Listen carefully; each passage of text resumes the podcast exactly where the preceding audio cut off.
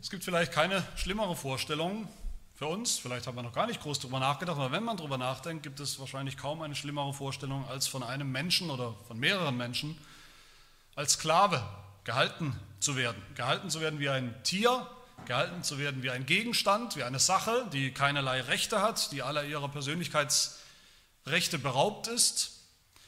Behandelt zu werden wie, wie ein Besitz, ein Besitztum, einen kleinen Geschmack davon bekommen wir vielleicht, wer den Film 12 Years a Slave gesehen hat oder andere ähnliche Filme. Moderne Formen der Sklaverei, die es ja noch überall gibt, gehen oft einher mit Missbrauch, sexuellem Missbrauch, anderem Missbrauch, mit Menschenhandel, mit Prostitution. Und ich denke, kaum irgendwo kann man so tief in die Abgründe der menschlichen Seele, der menschlichen Sündhaftigkeit schauen, als bei der Sklaverei, Versklavung von Mitmenschen, von anderen Menschen. Und vielleicht sind wir deshalb umso schockierter, umso entrüsteter, als wir gerade diesen Text da gelesen haben. Aus dem Wort Gottes. Was macht Gott da eigentlich? Was, worum geht es denn da um alles in der Welt? Gibt Gott uns da im Ernst sowas wie ein Handbuch für ordentliche, gute Sklavenhaltung? Wie macht man das heute? Und Ausleger, Theologen, Prediger haben hier immer wieder gesagt über diesen Text, gerade über diesen Text, das ist ein völlig altertümlicher Text, überholter, völlig irrelevanter Text für uns heute. Das überspringen wir mal lieber, diese schlimmen Aussagen der Bibel, wo nicht ein einziges Mal gesagt wird, Sklaverei ist böse, ist, ist verkehrt, ist vom Teufel und muss, muss abgeschafft werden. Nicht ein einziges Mal. Ganz im Gegenteil. Und wer vielleicht in eine Kirche kommt zum ersten Mal und zum ersten Mal diesen Text hört und liest und sieht, jemand, der sich den christlichen Glauben anschauen will, was er denn, wofür er denn steht, vielleicht etwas skeptisch noch, der ist vielleicht auch entsetzt, was er da hört und sieht. Was euer Gott, der Gott eurer Bibel ist so hinterweltlich, so rückständig, dass es er sogar die Sklaverei, die Haltung von Sklaven eigentlich für gut heißt. Mit so einem Gott will ich nichts zu tun haben, mit so einer Religion will ich nichts zu tun haben. Das haben Menschen immer wieder gesagt, gerade angesichts dieses Kapitels. Aber ist das so? Ist es so, wie wir vielleicht, wenn wir das gelesen haben, schon mal gedacht haben, dass es vielleicht besser wäre, dieser Text und vielleicht ähnliche Texte auch noch, würden gar nicht in der Bibel stehen, dass wir uns im Grunde vielleicht schämen müssen, dass das auch in der Bibel steht und wir wollen es am liebsten unter den Teppich kehren? Aber was wir hier haben in diesem Kapitel ist nun mal, ob wir wollen oder nicht, das ist Gottes Wort, Gottes inspiriertes Wort, Gottes unfehlbares, unwandelbares Wort. Und wir kommen um dieses Thema nicht herum. Wir kommen in dieses Thema nicht herum, indem wir das Kapitel einfach überspringen, wozu ich auch kurz versucht war, indem wir diese Verse irgendwie wegrationalisieren. Was unsere Aufgabe natürlich ist, ist, diesen Text richtig zu verstehen, nicht irgendwelche voreiligen Schlüsse zu ziehen, wie viele das tun. Das Problem fängt schon mal damit an, wenn man diese Verse, diesen Abschnitt völlig aus dem Kontext betrachtet, aus dem Kontext löst als wären das, Individu als wären das isolierte Aussagen, völlig unabhängig von der Geschichte, in der wir uns gerade befinden, der großartigen, groß angelegten Geschichte des Exodus. Aber das geht nicht, das funktioniert nicht so, verstehen wir diesen Text nicht. Wie dann? Wir verstehen ihn, indem wir drei Dinge, mindestens drei Dinge verstehen oder versuchen zu verstehen. Das Erste, was wir sehen wollen und müssen bei diesem Thema Sklaverei, wie wir sie kennen, ist eine Folge der Sünde, eine Folge des Sündenfalls. Es ist deshalb auch eine Realität in dieser Welt, und zwar bis heute. Sklaverei ist nicht ein erledigtes Thema in unserer Zeit, ganz und gar nicht. Aber sie ist auch keine Erfindung Gottes. Das Zweite, was wir sehen werden, ist Gottes Wort, Gottes Gesetz. Das haben wir ja hier. Gottes Gesetz verändert, verwandelt diese Realität, diese schlimme, diese furchtbare Realität der Sklaverei in der Welt, damals und heute. Und das Dritte, was wir sehen werden, Sklaverei, und zwar eine ganz neue, veränderte, verwandelte, transformierte Sklaverei ist dann in der Bibel, im Alten Testament wie im Neuen Testament, ist das nichts weniger als ein Bild für das ganze Evangelium, für die Erlösung, für das Ziel von unserer Beziehung mit Gott, das Ziel, was Gott mit uns verfolgt. Und damit zum ersten Punkt, Sklaverei als, als eine Folge der Sünde. Ich, ich denke, viele Menschen, vielleicht wir auch, vielleicht ihr auch, denken, okay, irgendwann mal hat es angefangen, irgendwann mal gab es Sklaverei in der Welt, irgendwann hat ein Mensch mal damit angefangen, mit dieser Bosheit. Und dann, weil es schon da war, später gebraucht dann Gott dieses, diese Sache als Bild, als Bild, als geistliches Bild für unsere geistliche Sklaverei. Aber genau das Gegenteil ist richtig. Was sagt uns die, die, Urgeschichte, was sagt uns die Schöpfungsgeschichte, die Geschichte des Menschen? Gott hat Adam und Eva gemacht als, als Freie, als, als Kinder, als seine Kinder, seine Ebenbilder. Aber sie wollten diese Beziehung nicht, sie haben sich losgesagt von ihm, sie wollten wie soll man sagen, noch freier sein, sie wollten ihn nicht haben. Was war die Folge? Was war die Folge dieser allerersten Sünde?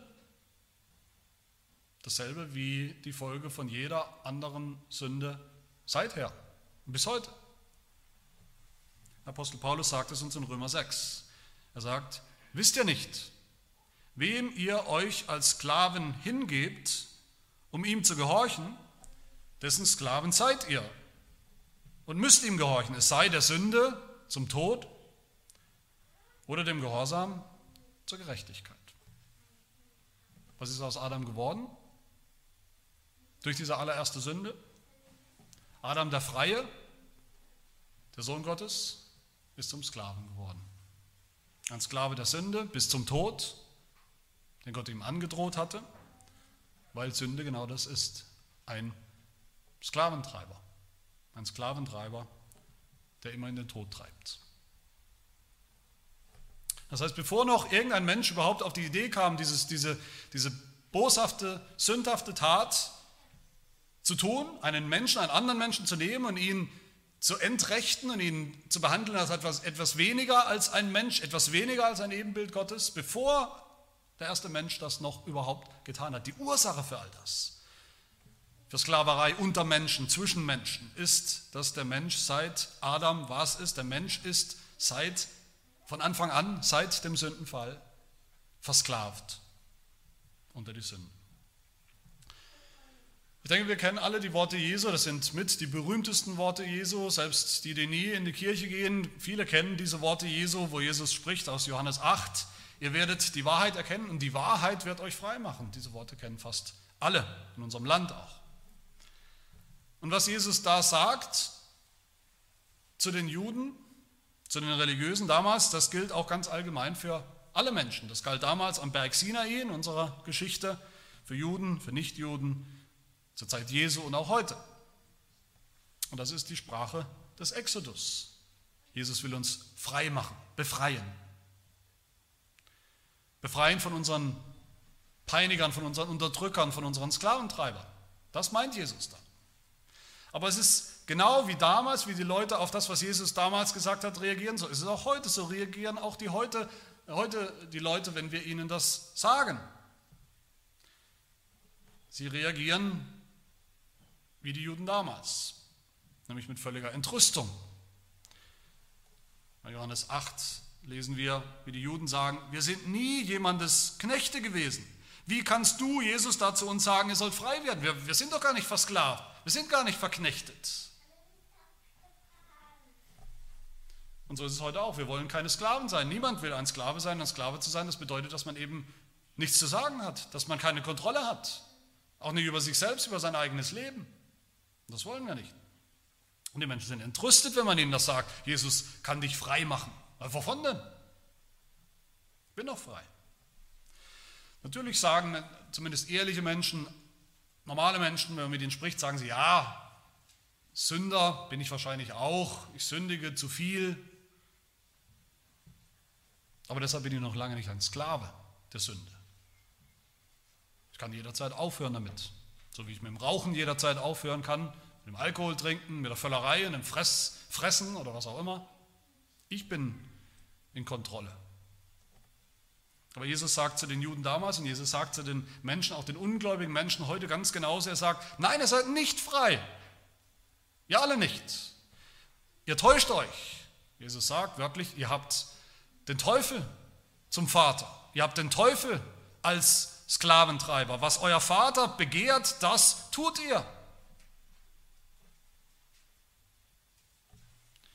Die Sklaverei, diese, diese völlige, diese absolute Verknechtung unter die Sünde, sodass wir nicht mehr einfach nicht sündigen können, mal 14 Tage, dass wir gar nicht nicht sündigen können. Das ist ohne jeden Zweifel, ist das die allerschlimmste Konsequenz und Folge des Sündenfalls. Natürlich. Und das gilt für alle Menschen. Sie ist, diese Sklaverei unter die Sünde ist die Ursache für jede einzelne Sünde, die wir jeden Tag begehen. Inklusive natürlich der Unterdrückung, der echten Sklaverei von Mensch zu Mensch. Aber wie gesagt, wenn wir uns mit diesem Thema, wenn wir uns mit Sklaverei beschäftigen, dann können wir ja gar nicht anders, als uns zu erinnern, wo wir eigentlich sind, in welcher Geschichte wir uns eigentlich hier befinden. Der Geschichte des Volkes Israel. Wo sind wir denn hier? Wir sind hier am Berg Sinai. Wir sind unterwegs mit dem Volk Gottes, unterwegs in, hin ins verheißene Land, auf einer langen Wanderung, einer langen Pilgerschaft, einer beschwerlichen Pilgerschaft durch die Wüste. Eine Flucht. Aber wovor eigentlich? Wovor ist das Volk Gottes, das eigene Volk Gottes hier in dieser langen Geschichte so lang auf der Flucht? Vor der Sklaverei. Der Sklaverei in Ägypten. Und das waren auch, wie wir gesehen haben, das waren menschlich, auch menschlich verständlich, völlig unerträgliche Zustände. Wir wissen noch, hoffe ich, vom Anfang des Buches Exodus, dass das Volk Gottes, die Israeliten, in einer Hungersnot waren. Es gab eine große Hungersnot und sie sind nach Ägypten geflohen, weil es da zu essen gab. Und am Anfang war alles in Ordnung. Ägypten war eigentlich ein, ein Zufluchtsort für sie. Bis dann ein neuer Pharao kam, ein neuer Pharao an die Macht kam, der von Josef und den Israeliten nichts mehr wusste und der Israel nur noch, die Israeliten nur noch als Dornenfleisch, als Störenfriede empfand. Und auch als leichte Beute, als Opfer als billige Arbeitskraft, als, als Menschen, naja, Menschen in Anführungsstrichen, die man so richtig ausnutzen konnte, die man verknechten konnte, die man misshandeln konnte, die man erpressen konnte. Wir haben das gehört, Exodus 1, wie es heißt, darum setzte man Sklaventreiber über sie, um sie durch Lasten zu bedrücken. Darum zwangen die Ägypter die Kinder Israels mit Gewalt zum Dienst. Sie machten ihnen das Leben bitter mit harter Zwangsarbeit an Lehm und Ziegeln, mit allerlei Feldarbeit, lauter Arbeiten, zu denen man sie mit Gewalt zwang mit Stöcken, mit Hieben. Das waren menschlich, soziologisch unerträgliche Zustände. Zustände, über die man nur klagen kann, die man nur beklagen und verabscheuen kann. Der Pharao war ein, ein, ein durch und durch böser Mensch, der das getan hat.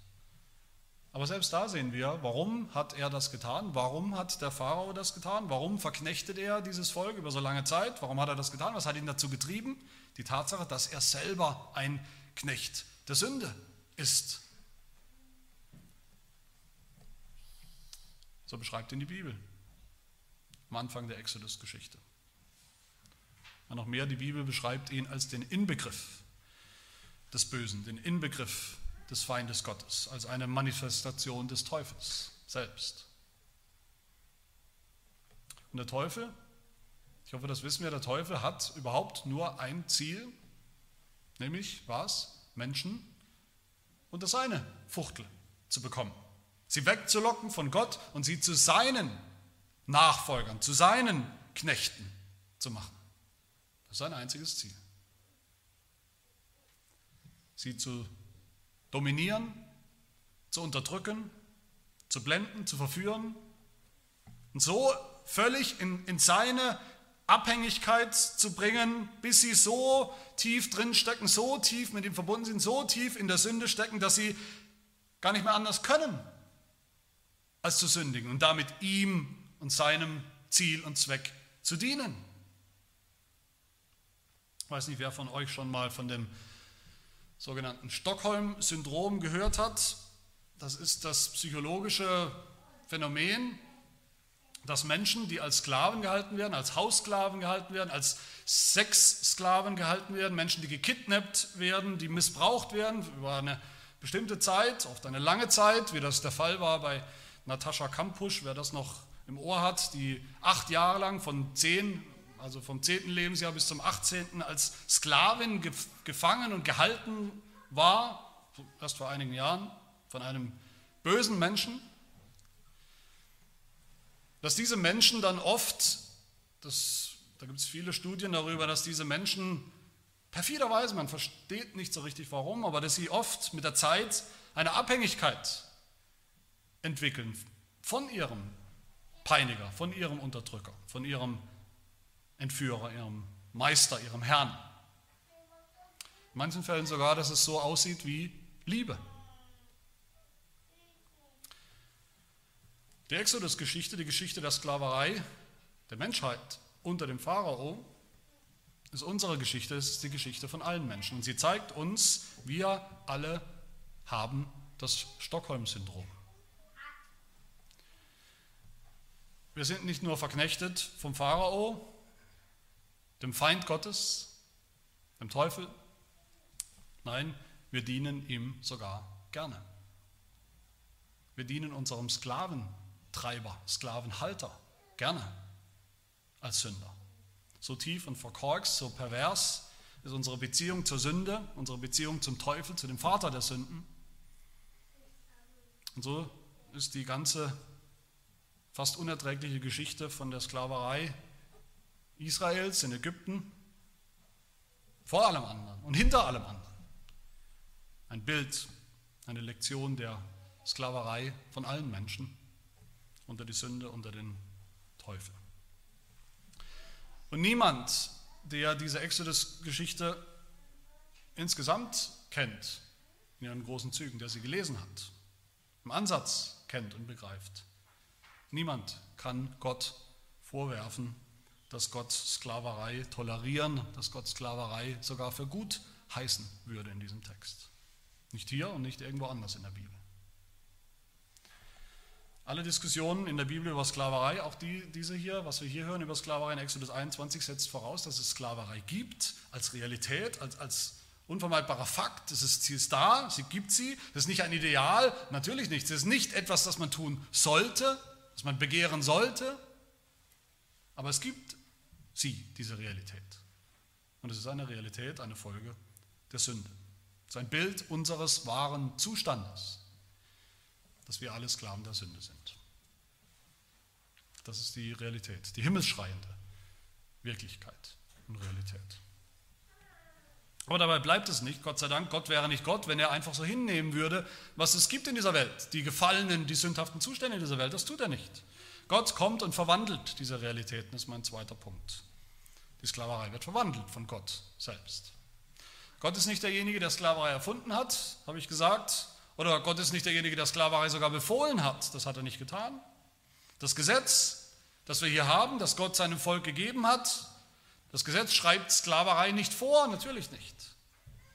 Aber was tut das Gesetz? Gott hat das Gesetz, sein Gesetz hier gegeben, um die Umstände von Sklaven, die Lebensumstände von Sklaven radikal zu verändern, radikal zu verbessern. Das Gesetz war eine, dieses Gesetz hier, diese Verse, das war eine, eine ganz neue Sache, eine, eine radikal, eine Wohltat für alle Sklaven, die es damals gab.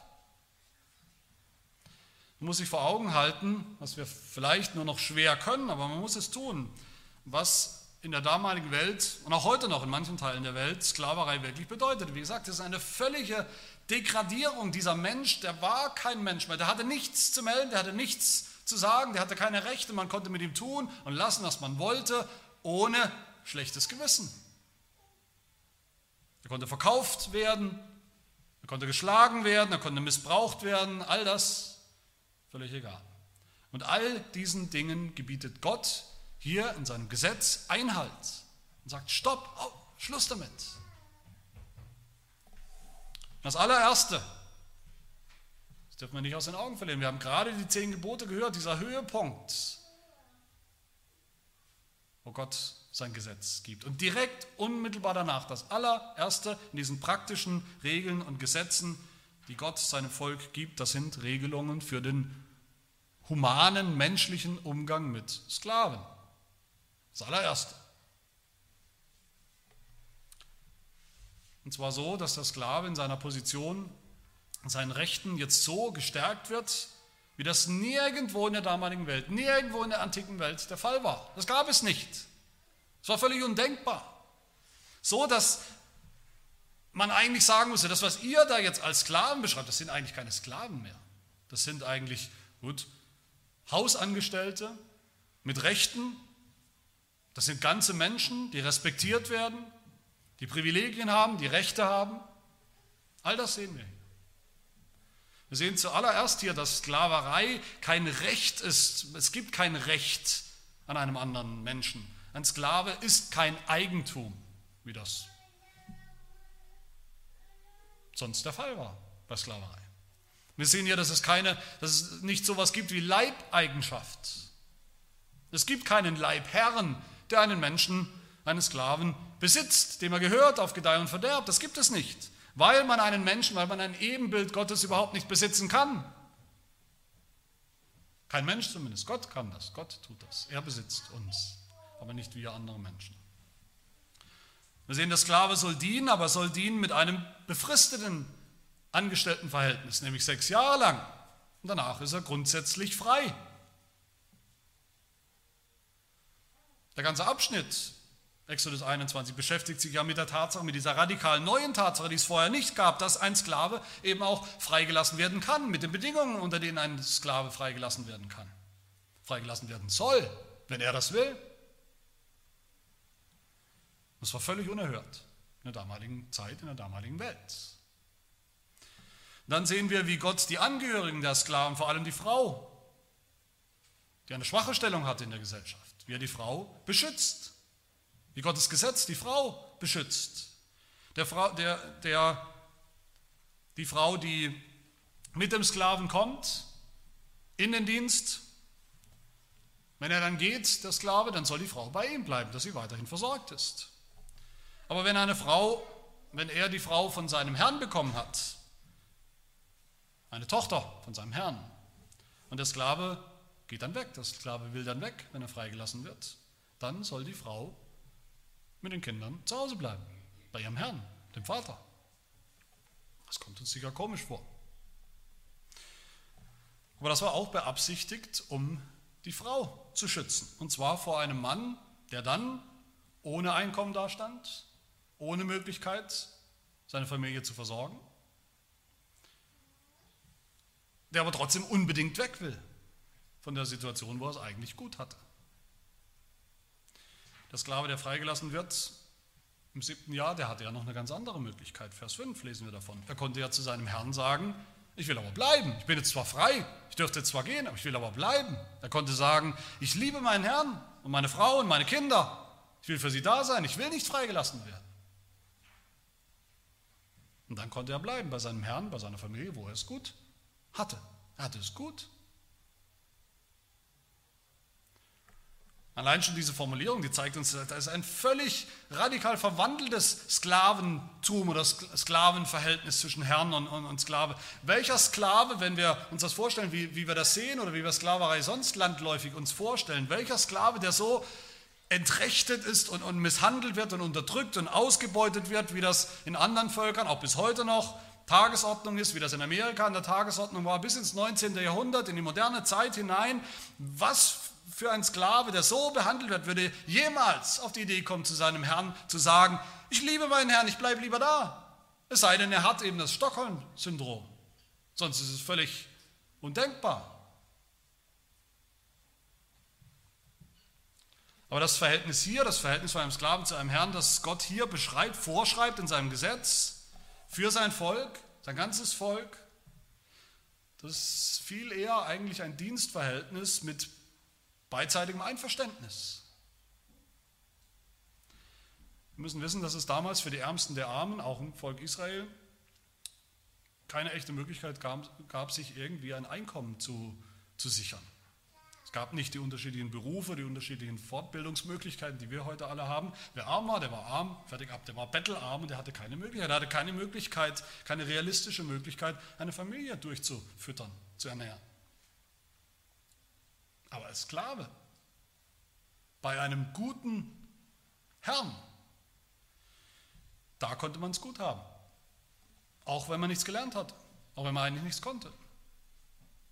Da konnte man seine Familie durchbringen, da konnte man es so gut haben, dass man es nach sechs Jahren, dass man sich nach sechs Jahren freiwillig gerne wieder verpflichtet, nochmal sechs Jahre draufzulegen oder für immer zu bleiben. Und das war ein, ein, ein, ein Schwur, ein hochheiliger Eid und Schwur, der da bekräftigt wurde, den man sich gegenseitig abgelegt hat, der Herr und der Sklave, der bekräftigt wurde durch diese für uns seltsame Zeremonie, diese Zeremonie, dass da ein Pfriem, ein, ein, ein, ein Eisendorn, ein, eine Aale oder was auch immer, ein dünnes Eisen, wie man früher auch noch Ohrringe gestochen hat, dass das sozusagen durch das Ohr des Sklaven geschlagen wird in den Türpfosten. Damit hat man sich gegenseitig Treue geschworen in diesem Verhältnis. Sklave Herr, Herr Sklave. Da wurde der Sklave, das, der eigentlich jetzt kein Sklave mehr ist, sondern ein Diener, was das hebräische Wort ja auch bedeutet.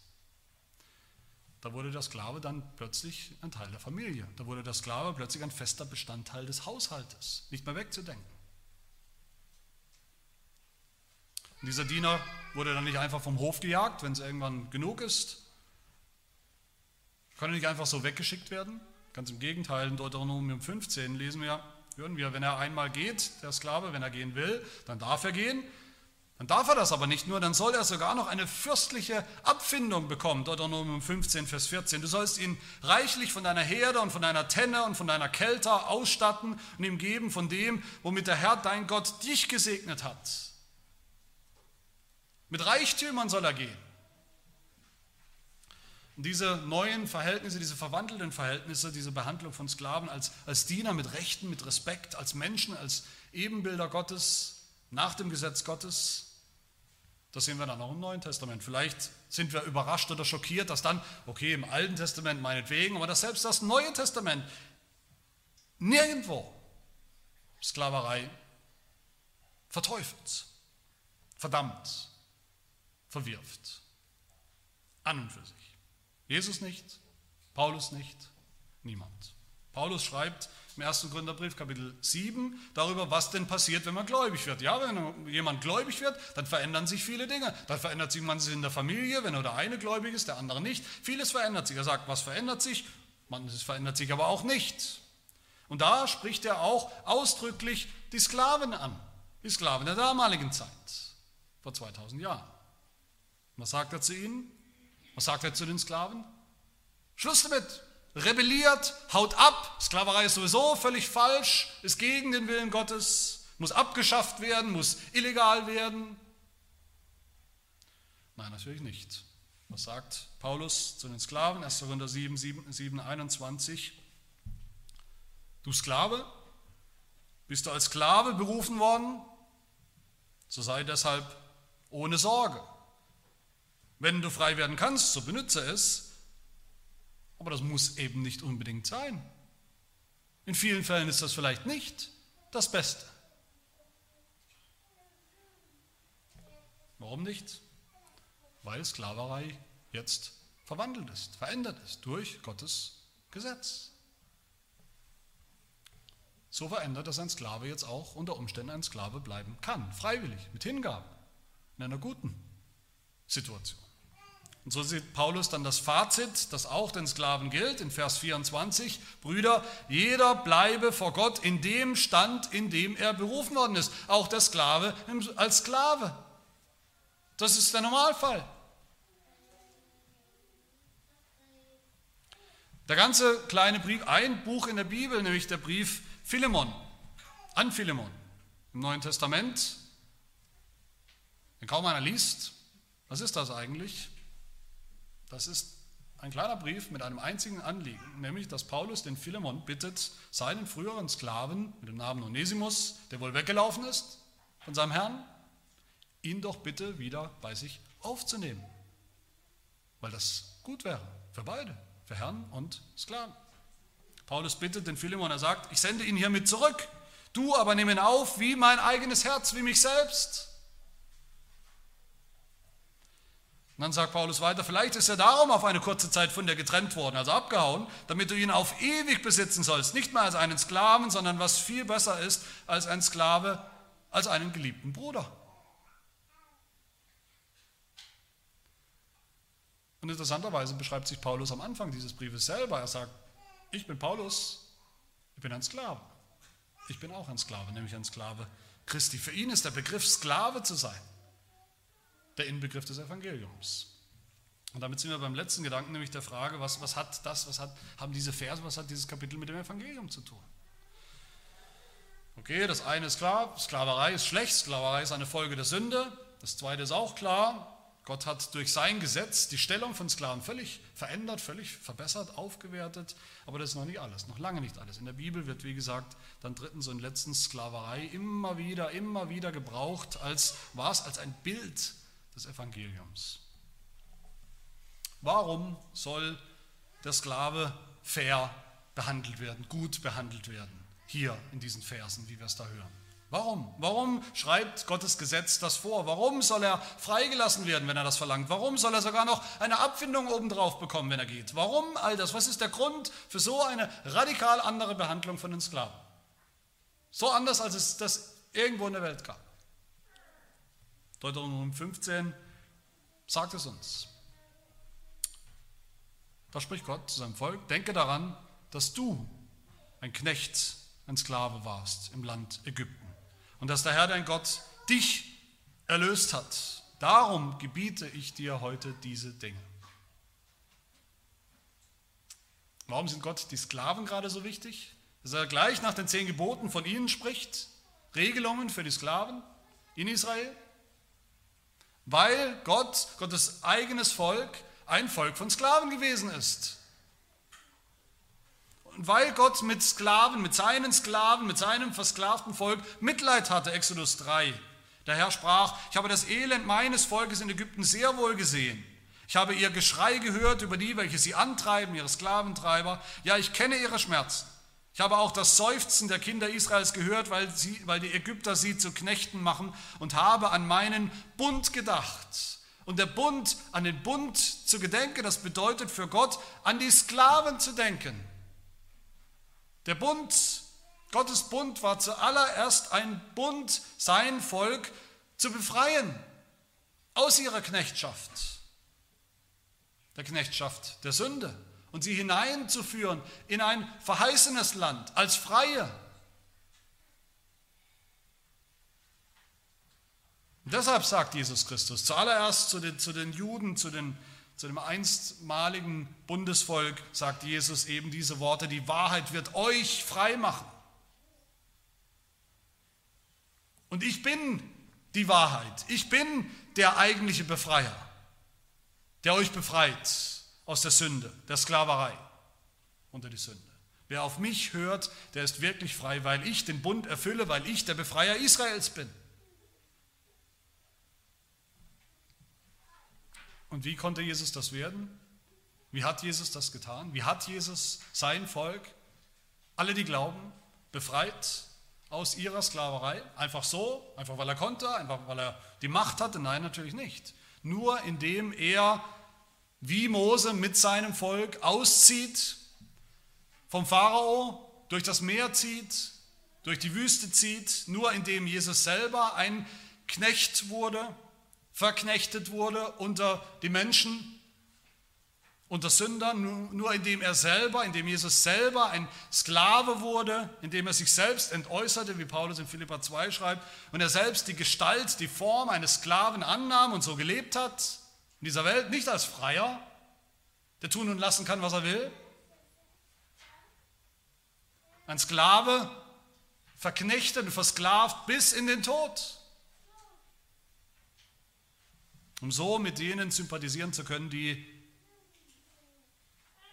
noch Sklaven der Sünden sind.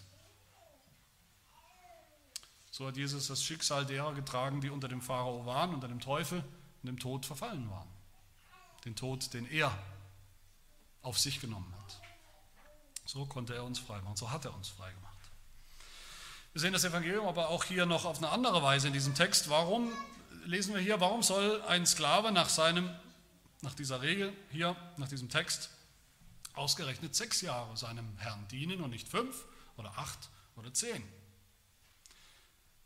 Weil das siebte Jahr das sogenannte Erlassjahr ist, das Sabbatjahr, das Jahr der Freilassung im Alten Testament. Wir erinnern uns sicherlich, wir kommen gerade aus den zehn Geboten, wir sollen was? Sechs Tage lang arbeiten und am siebten Tag sollen wir ruhen. Das ist ein Bild für die Ruhe bei Gott, in die Gott uns führen will. Ein Bild für das Evangelium.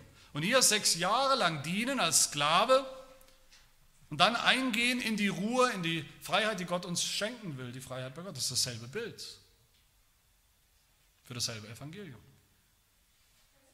Die ewige Ruhe bei Gott in seinem Reich, das er verheißen hat. Aber wer jetzt denkt, und das denken immer wieder Menschen, das ist ganz wunderbar, das Evangelium ist wunderbar, das Evangelium ist, dass ich frei bin, dass ich befreit bin von der Sünde, von der Welt, von dem Tod, von dem Teufel, frei bin wie ein Vogel, dass ich frei bin, jetzt tun und lassen zu können, was ich will. Dass ich jetzt endlich frei bin, mein eigener Herr zu sein. Jetzt entscheide ich. Ich werde nicht mehr geritten und, und fremdbestimmt von einem Sklaventreiber. Jetzt bin ich frei, jetzt kann ich tun, was ich will. Und da möchte ich fragen, ob der wirklich das Evangelium kennt und verstanden hat, der so redet. Beziehungsweise ich möchte ausdrücklich sagen, nachdrücklich sagen, dass der es nicht verstanden hat, das Evangelium, wer so denkt. Das Evangelium ist gerade nicht, dass ich befreit bin, mein eigener Herr zu sein.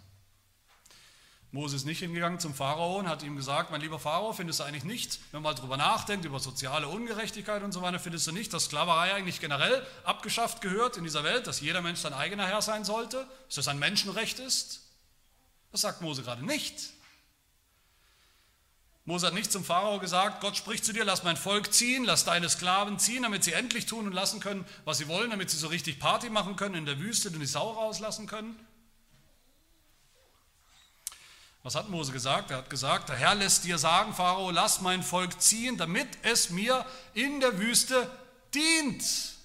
Als Sklaven, dasselbe Wort. Immer und immer wieder ist das der Refrain in der Exodus-Geschichte, im Alten Testament, im, im, im Neuen Testament, überall ist das der Refrain. Nicht absolute Freiheit, darum geht es nicht, sondern Freiheit von dem einen, dem Götzen, dem Falschen, dem Antigott, dem Teufel, damit das Volk Gottes jetzt dem anderen dienen kann als seine Knechte und seine Sklaven. Es geht im ganzen Exodus nicht darum, dass wir frei werden vom Dienst, dass wir frei werden, nicht mehr dienen zu müssen, sondern dass wir frei werden vom falschen Herrn, vom falschen Sklaventreiber, damit wir endlich dem richtigen, dem wahren Herrn dienen können. Yahweh, unserem Gott, unserem Bundesgott. Ich weiß nicht, ob euch das schon mal aufgefallen ist, aber es ist dasselbe Wort, dasselbe deutsche Wort in vielen Bibeln und auch dasselbe hebräische Wort, das die Israeliten einerseits beschreibt als die Sklaven in Ägypten und das dann das Volk Gottes, das Volk Israel beschreibt auch als Knechte Gottes. Dasselbe Wort, kein Unterschied. Sie sind immer noch Knechte, sie sind immer noch Sklaven, immer noch Diener, aber jetzt Diener des lebendigen Gottes, nicht mehr der toten Götzen, schon gar nicht mehr dem Teufel. Der Exodus ist die, die, diese wunderbare, diese großartige Befreiungsaktion Gottes, in der er Sklaven befreit hat, damit sie ihm jetzt als Sklaven dienen können.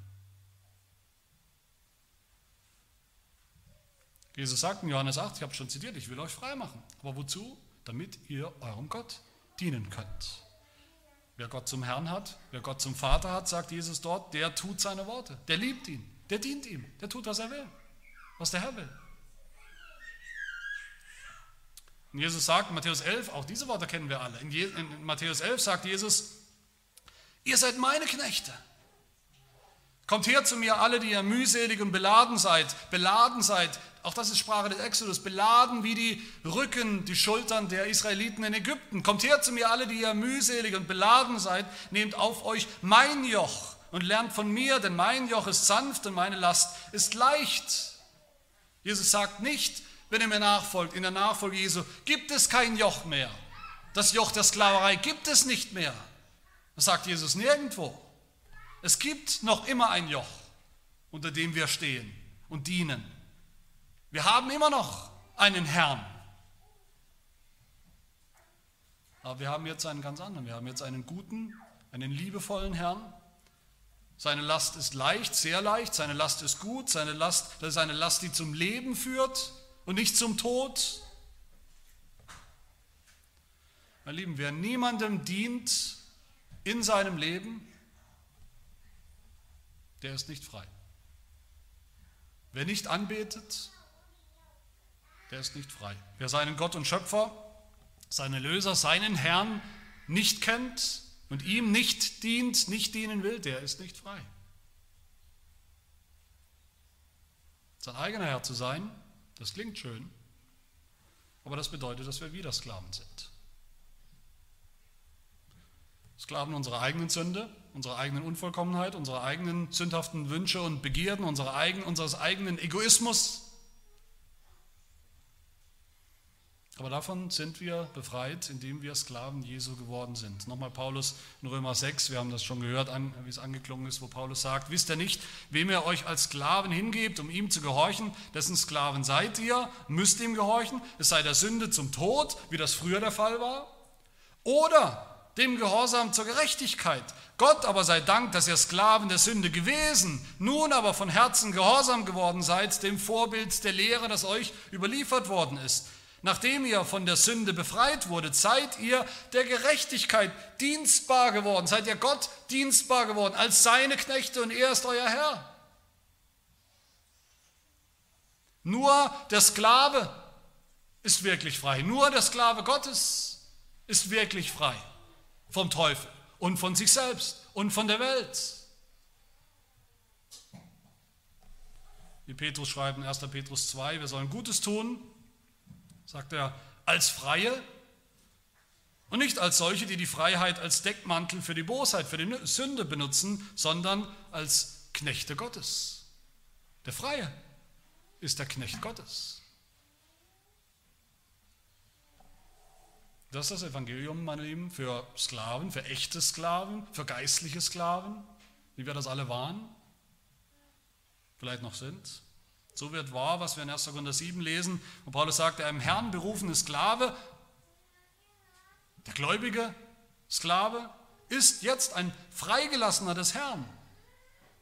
Ebenso ist aber auch der berufene Freie ein Sklave des Herrn. Wer in der Welt frei sein will,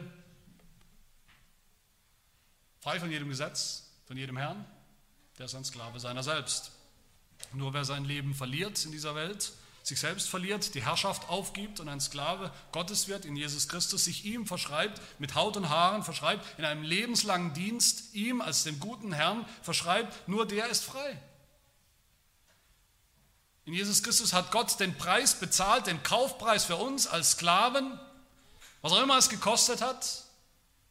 Es hat alles gekostet, seinen Sohn gekostet, um uns jetzt zu seinen Knechten und Sklaven zu machen. Was ist denn das Evangelium? Was ist das Evangelium nach unserem eigenen geliebten Katechismus, dem Heidelberger Katechismus, Frage 1, gleich am Anfang wird das Evangelium beschrieben. Wie wird es beschrieben? Was ist das Evangelium? Ja, es ist da dass ich mit Leib und Seele im Leben und im Sterben nicht mir gehöre, nicht mein eigener Herr bin, nicht mein eigener Sklave, sondern meinem getreuen Heiland Jesus Christus gehöre. Er hat mit seinem teuren Blut für alle meine Sünden vollkommen bezahlt, den Preis des Sklaven. Und dann am Ende, darum macht er mich auch von Herzen willig und bereit, ihm forthin zu leben, ihm, unserem Herrn, zu leben und zu dienen als Knechte. Das ist das Evangelium. Die entscheidende Frage ist, sind wir bereit dazu? Sind wir bereit, dem, der uns so erlöst hat, aus, aus leider, lauter Gnade, die wir nicht verdient haben, der uns erlöst hat von unserem alten Sklaventreiber, von unserem bösen Sklaventreiber, der uns befreit hat, ihm, zu ihm sind wir bereit, ihm jetzt zu dienen, als seine Knechte. Oder stört uns das, dass wir noch immer Knechte sein sollen? Sind wir bereit, zu ihm zu sagen von ganzem Herzen, ich liebe meinen Herrn. Von dir, meinem Herrn, will ich niemals freigelassen werden. Es gibt keinen besseren Ort, wo ich hingehen könnte. Keinen besseren Herrn. Sind wir bereit, dass auch uns, dass er auch uns diesen Pfriem bildhaft, diesen Pflock durch das Ohr sticht und uns damit an, an seinen Türpfosten bindet, der, der bestrichen ist, wenn wir uns erinnern, der bestrichen ist mit dem Blut Jesu, mit dem Blut des Bundes, damit wir ihm dienen und für immer bei ihm bleiben, in seinem Haus. Sind wir bereit, dann auch Menschen zu dienen als seine Knechte? Allen Menschen zum, zum Diener zu werden, zum Knecht zu werden. Sind wir dazu bereit? Einander zu dienen, in der Ehe, in der Familie, unter Freunden, unter Geschwistern, in der Gemeinde, den Autoritäten, die Gott über uns gestellt hat, sie anzuerkennen und zu dienen als Knechte. Sind wir dazu bereit? Und ultimativ in all dem, in all diesen greifbaren Arten und Weisen, dem Herrn zu dienen, als dem Herrn. Und sind wir bereit, auch andere, die noch so gefangen sind unter dem falschen Herrn, unter dem Teufel, unter sich selbst. Auch sie in diese Freiheit zu führen, die Freiheit des Evangeliums, die Jesus bringt. Wisst ihr, was dann passiert? Dann werden wir erleben, dass diese Knechtschaft unter Gott, sein Knecht zu sein, sein Sklave zu sein, dass auch sie verwandelt wird, dass auch sie völlig durchdrungen wird durch das Evangelium, dass unser Herr Jesus Christus zu uns sagen wird, wie er es getan hat in Johannes 15, ich nenne euch nicht mehr Knechte. Denn der Knecht weiß nicht, was sein Herr tut. Euch aber habe ich Freunde genannt, weil ich euch alles verkündigt habe, was ich von meinem Vater gehört habe. Jesus nennt uns dann nicht mehr, nicht mehr nur Knechte, weil wir jetzt adoptiert sind.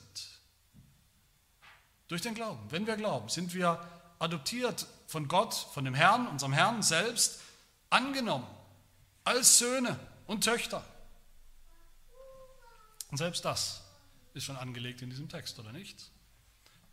Diese wunderbare Wahrheit. In Vers 9 wird eine Sklavin verheiratet mit dem Sohn des Herrn.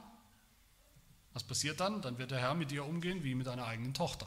Der Herr wird mit ihr umgehen wie mit einer eigenen Tochter.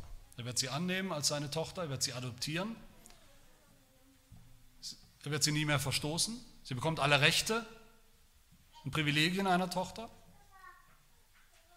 Sie wird für immer bleiben im Haus ihres Herrn, weil auch sie sozusagen diesen Pfriem durch das Ohr bekommt, ihm für immer gehört. Auch das sind wir. Wir sind, wir die Gemeinde sind diese Sklavin, die für immer ihrem Herrn gehört. Dem Herrn der Herren, die seinen Willen tut. Er hat uns befreit von der Welt, von der Sünde, von dem Teufel, den, den alten Sklaventreibern. Wozu? Damit wir nicht uns selbst gehören, sondern einem anderen, einem viel besseren, nämlich unserem Herrn Jesus Christus, damit wir ihm gehören mit Leib und Seele, mit aller Kraft, mit ganzer Liebe, ganzer Hingabe als seine Knechte wie es der Kirchenvater Ambrosius gesagt hat, nur der ist wirklich frei, der ganz Gott gehört. So ist es. Amen. Wir beten.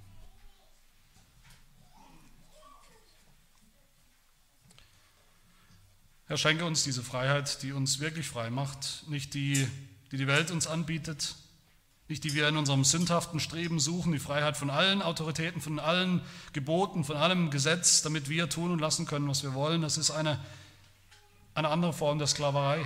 Nein, Herr, mach uns wirklich frei, indem wir die Wahrheit finden, die uns frei macht, die Wahrheit des Evangeliums. Dass wir, obwohl wir noch Sünder sind, schon jetzt ganz und gar dir gehören, unserem Herrn, durch Jesus Christus, der uns erkauft hat und dass du uns führen wirst in das verheißene Land, in das Himmelreich.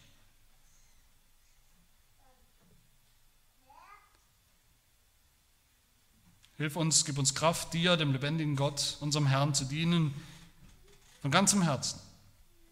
Uns immer wieder neu dir zu verschreiben, jeden Tag im Gehorsam.